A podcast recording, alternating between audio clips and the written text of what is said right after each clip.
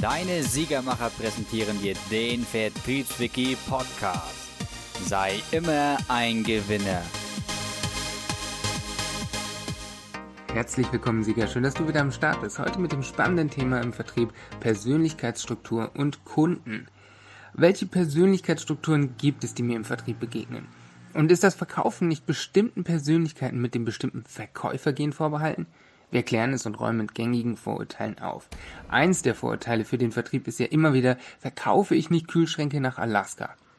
Also diese Frage, verkaufe ich nicht Dinge, die die Leute überhaupt gar nicht brauchen? Also das, das liegt mir nicht, das passt mir nicht und ich empfehle auch nicht sowas zu tun. Doch bedenke mal gerade bei den Kühlschränken. Wenn du einen Kühlschrank hast und einen Eskimo, dann machst du dir Gedanken, redest mit dem Eskimo, was sind seine Bedürfnisse und am Ende kommt raus, naja, Kühlschränke machen schon Sinn und zwar dreht man das Ding um, dann hat er im Iglo eine Heizung und außen kann er Dinge lagern, die halt nicht übelst tief gefroren werden sollen. Also im Grunde ist ein Eskimo ein perfekter Kandidat für Kühlschränke. Entschuldigung, dass ich das Wort sage. Ich glaube, das äh, ist nicht mehr politisch korrekt. Ähm, ich denke, jeder versteht, dass es nicht darum geht, irgendjemand zu diskriminieren. Also gut, bedenken wir einmal, welche Situation häufig dazu führt, dass Leute so denken. Also ein Kollege hat das gewisse Verkäufergehen. Kein Kunde entkommt seinem Charme. Ohne den entsprechenden Abschluss verlässt niemand das Geschäft. Sprichwörtlich verkauft er Kühlschränke an Eskimos, auch wenn er natürlich auf den Kundenvorteil bedacht ist. Du hingegen freust dich, wenn dein Stammkunde vorbeikommt, lädst ihn auf ein Tässchen Kaffee ein und bist zufrieden, wenn du ansonsten nicht behelligt wirst. Woher nimmt dieser Kollege dieses Esprit? Wieso findet er immer die richtige Ansprache? Das Problem ist, wenn Leute frustriert sind, dann kommen sie nämlich dazu, ah, ich bin kein Verkäufer, weil das liegt mir nicht und ähm, hier mein Kollege verkauft das und eigentlich haben die Leute das nicht gebraucht und so weiter und so, so macht das Ganze die Runde oder Leute haben einfach schlechte Erfahrungen mit Käufern, äh, Verkäufern ja, und das ist natürlich ähm, schade, dass der Ruf da so drunter leidet.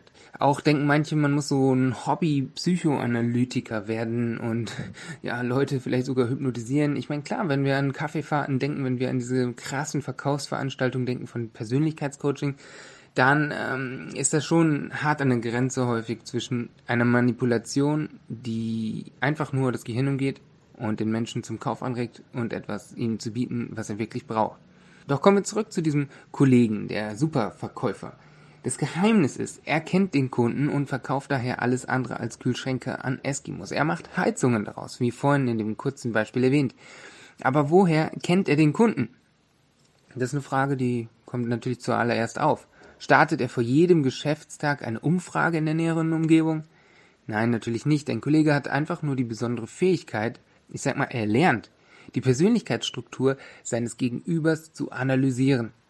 Er kennt in Kürze die richtige Ansprache, während du noch nach der richtigen Begrüßungsformel suchst. Ein Naturtalent? Vielleicht ist es, ja, aber du kannst unabhängig von Talent und Vorlieben deine Verkaufszahlen trotzdem steigern. Du musst dich nicht für Psychologie einschreiben, auch wenn unser kostenloser Kurs Siegerpersönlichkeit nicht ganz ohne auskommt. Es genügt ein paar wenige Merkmale zu betrachten. Fangen wir an. Lenke den Kunden, wohin er will. Du sollst deinen Kunden nicht therapieren, sondern ihm etwas verkaufen.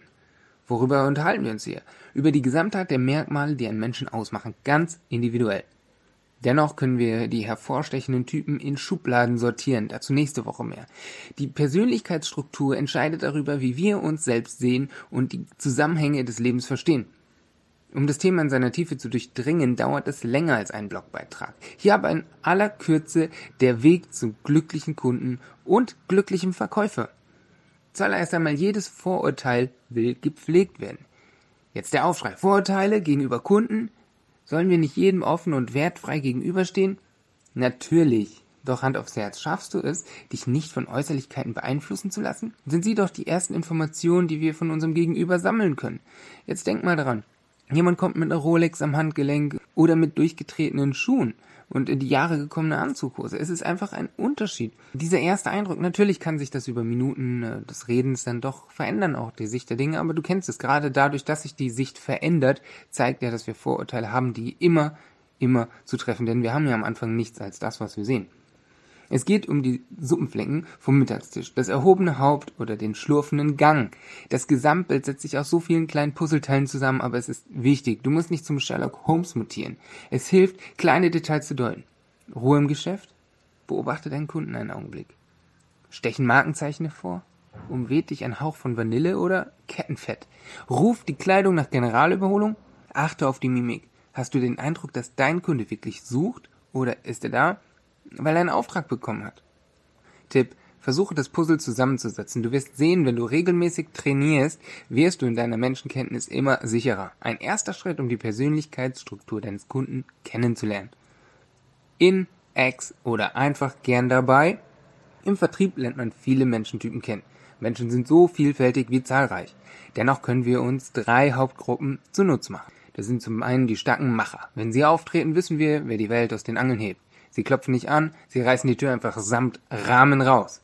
Gäbe es den Begriff extrovertiert nicht, müsste er extra für diesen Typus erfunden werden. Dann ist da der zurückhaltende, prüfende. Für ihn ist Vorsicht die Mutter der Porzellankiste und vor allem der Kaufentscheidung.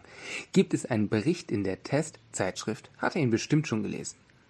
Irgendwo dazwischen lässt sich der soziale Mensch gern auf ein kleines Pläuschen über die neuesten Trends ein. Dabei interessiert ihn weniger die Technik als der Austausch mit seinem Kundenberater. Diese drei Typen der Persönlichkeitsstruktur bilden zwar nur eingeschränkt die Realität ab, wir haben bereits zwölf Kundentypen entdeckt, dazu nächste Woche mehr, aber du strebst ja jetzt auch kein Studium der Psychologie an, wenn doch, auch okay, aber heilen musst du hier niemanden im Verkauf. Dein Job im Vertrieb ist Learning by Doing. Du stehst noch am Anfang deines Verkaufstrainings.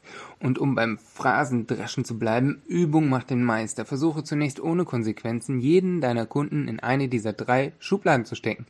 Danach gehst du weiter auf die weiteren Typen. Dann wirst du langsam einen Automatismus entwickeln. Irgendwann wird dir auffallen, dass es nicht so schwer ist, extrovertierte Anwälte von in sich gekehrten Lehrern zu unterscheiden, die soziale Sabbeltasche vom ernsten prüfenden Skeptiker. Doch was bringt dir jetzt nun diese Erkenntnis? Der Kunde will eigentlich eins sagen. Sprich meine Sprache. Kennst du Scheibenputzer an manch ausländischen Bahnübergang?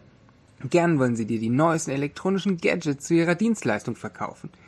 Ist dem Verkäufer das mit seinen rudimentären Deutschkenntnissen gelungen? Eher nicht.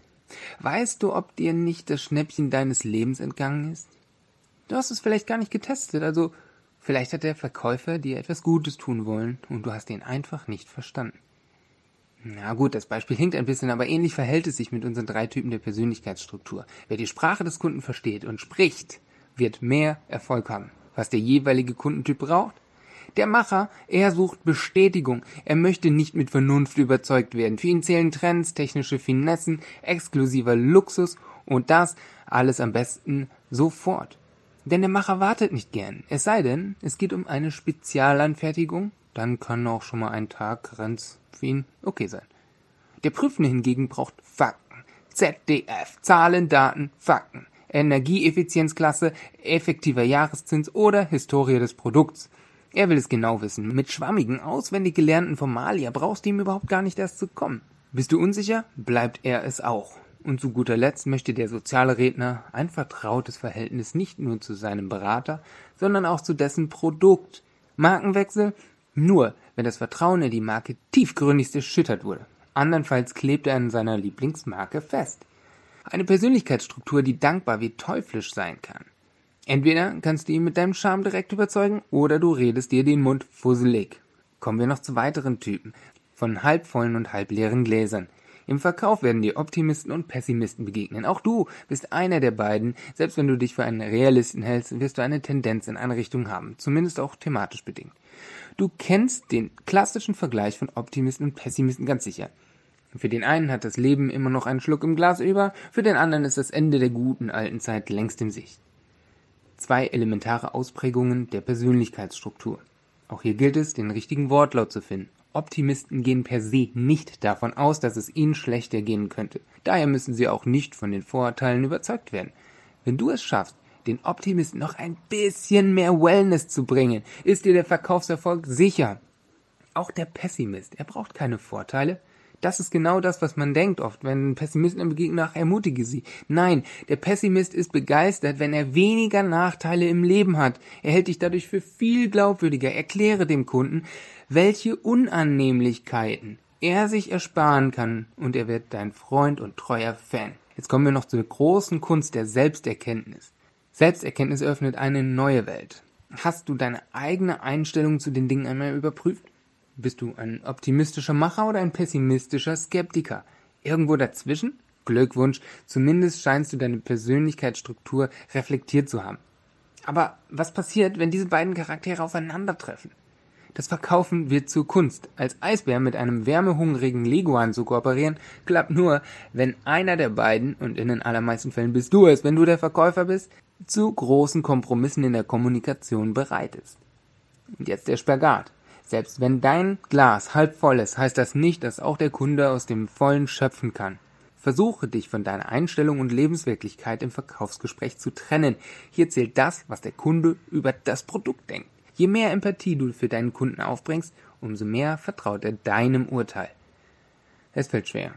Doch steige in das sinkende Schiff deines Kunden ein, selbst wenn du eher zum Ruder neigst. Er freut sich über deine Solidarität und wird dadurch vielleicht dein bester Kunde.